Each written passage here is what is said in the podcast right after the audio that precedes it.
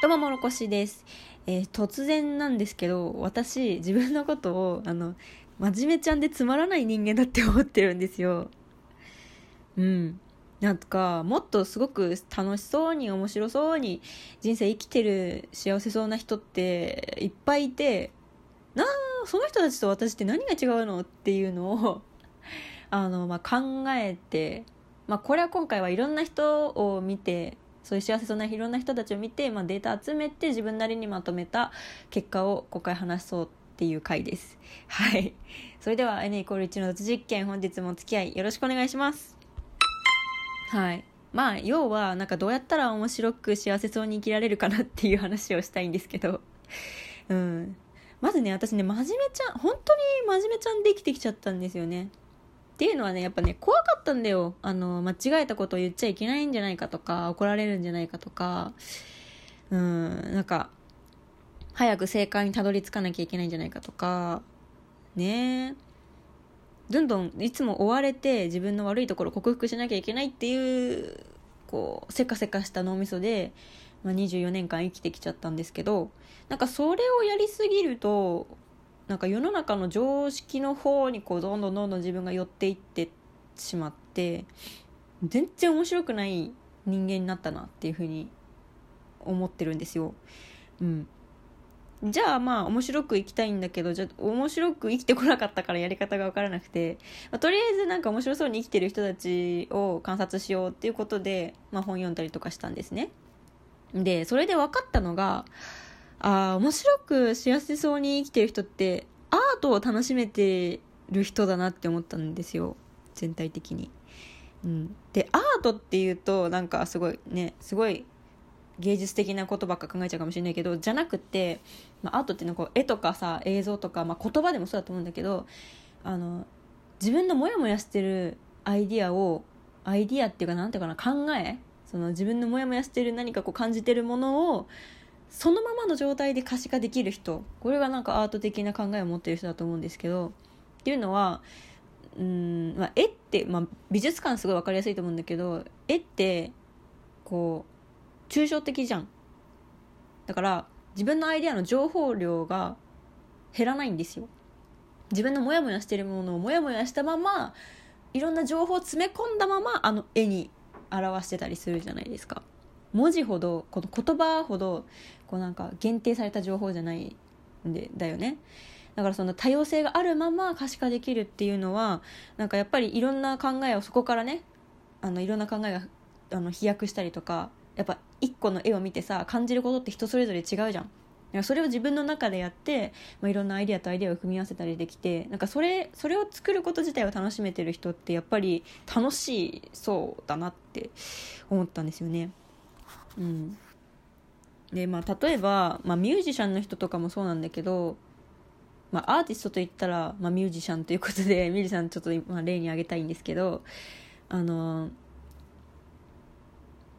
あのさ人にどう評価されるかどう売れるかよりもアートを作りたいっていうその最初の衝動の方が、まあ、大事だなと思ってて例えばミュージシャンでやっぱりさこうランキング上位に食い込みたいっていうさなんかそのマーケティング的なゲームをビジネスのゲームをねしなきゃいけないのももちろんあるんですよ。お金を稼がなきゃいけないから。だけどそれとプラスアルファでやっぱ自分の新しい曲を世に出したいとかそういうなんか衝動なんか自分のやっぱ価値観を形にしたい。曲っていう形にしたいっていうのがこうアート的な衝動だと思うんだけどなんかそれ自体をちゃんと見失わず楽しめてる人その作ること自体自分のモヤモヤを形にすること自体を楽しめてる人がやっぱミュージシャンで楽しそうに生きてる人なんだなとは思うんですよ。逆にさあのーあれゆいさんあのチェリー歌ってたゆいとかはさなんか自分の歌いたいことが歌えずあのあのなんだっけ事務事務所を辞めたんだっけあの人。なんかバンド組み直したよね。昔。なんかいつもそのランキング上位に食い込むような世の中に求められてるマーケティング的な歌をさ歌わされてたけどさそれが嫌でさ反発してね自分のやりたい道に進んだじゃないですか。なんかそういう感じだよね。なんかアートの考えを忘れちゃうとやっぱり苦になるんですよ。苦痛になるんですよ。で私はなんかそれが起こってるなって思ってて自分の中で。そう。あ逆にねそれをどっちも兼ね備えてるアーティストもいるんですよ。なんだろうクリーパイプとか。うん。なんかそういうこうビジネス的な考えも持ってるけどやっぱり自分たちなりの音楽を出したいっていう考えを見失わず持ってる人たちはやっぱそれはそれで楽しく生きてるじゃないですか。かどっちも必要だと思うそのロジック的な考えとアート的な考えは。どっちも必要だと思うんだけどアートの方を忘れてしまうと途端に楽しくなくなるっていうのが私の出した答えですね。そう。で私アート的な考え本当に意識的に排除しちゃってたなと思って。だって無駄じゃんって思っちゃってて今まで。そう。例えばさなんかあのー、便覧学生の頃さあの国語の便覧とかあったじゃん。あと資料集とか生物とか地理の資料集とか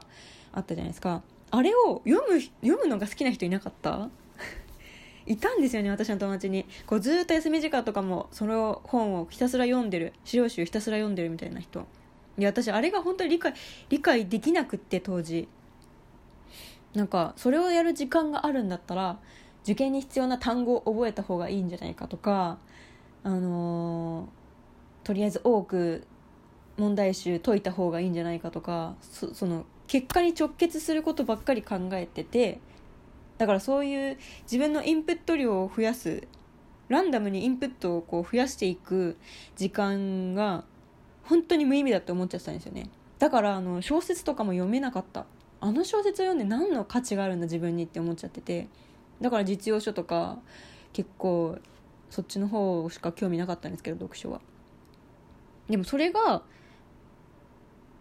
それをやるやるやり続けると結果的に独自性なくなるよね。そりゃそうだよね。なんか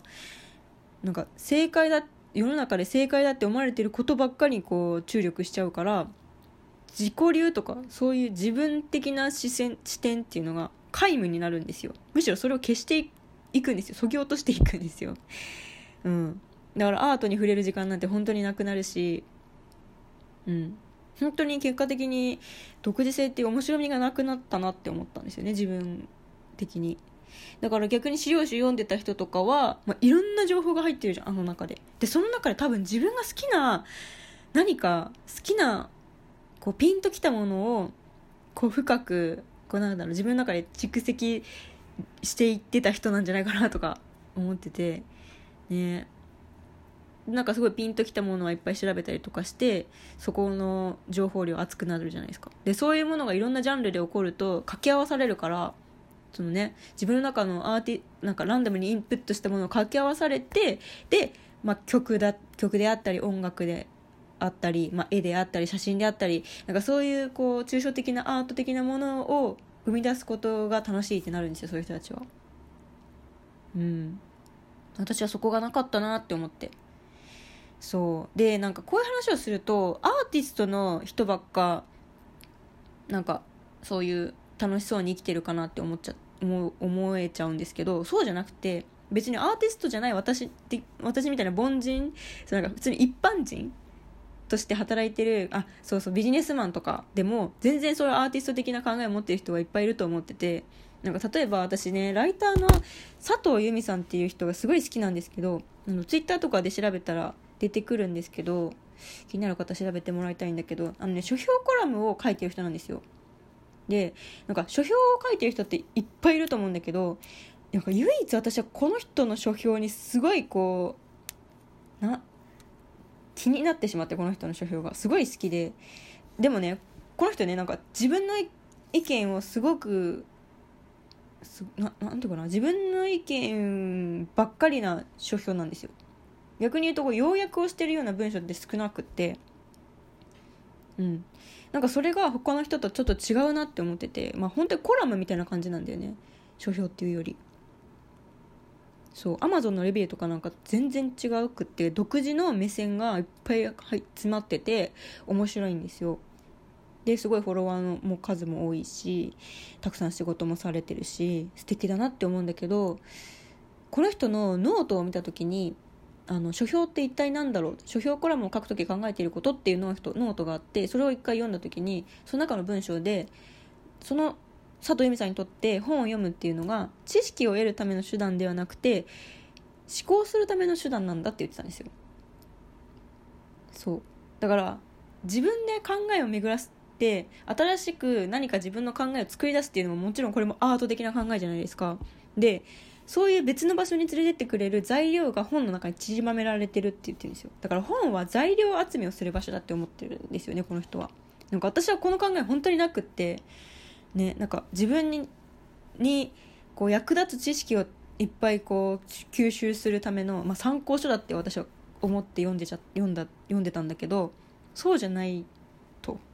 情報がいっぱい散りばめられててその材料が散りばめられてて自分が考える自分何か作り出すための手段なんだっていうふうに言ってて。もちろんこの人は1個1冊本を読んだだけじゃなくってそこで気になった材料をよりまた広げるんですよ。別の場所で調べに行ったり直接あの著者さんに会いに行ったりとかしていっぱい情報を得てその中で自分の体系立てたアイディアっていうか書評コラムとしてあのアイディアを出そ出してるんですよ。これもアートじゃん。それをするからやっぱ独自性が生まれてさその人のキャラが出てきて面白くなるんだな。その人にしか書けない文章ができるんだなっていうのでああ素敵だって思ったんですよね。そう。だから要はこの面白くない私は何をしなきゃいけないっていうとランダムにインプットする勇気。そのランダムにインプットしてその無駄だと一見思っちゃってたけどいやでも自分に興味があるからいっぱい広げていくんだっていうそのランダムにインプットする勇気を持つことが大事だなって思いました。でインプットしたものの中からやっぱ自分なりのアートを作れるんですよ誰でも多分。だからそれを人の決めた答えじゃなくって自分で導いた答え。それを作るってちょっと勇気いるんだけど怖いんだけど間違ったらどうしようってまた思っちゃうんだけどそうじゃなくて一回出してみようって。自分なりの答えを世の中に出してみようっていうのをこう心構えとしてまず持つのが大事だなって思いました。はい今日はこんな感じです。ご視聴ありがとうございます。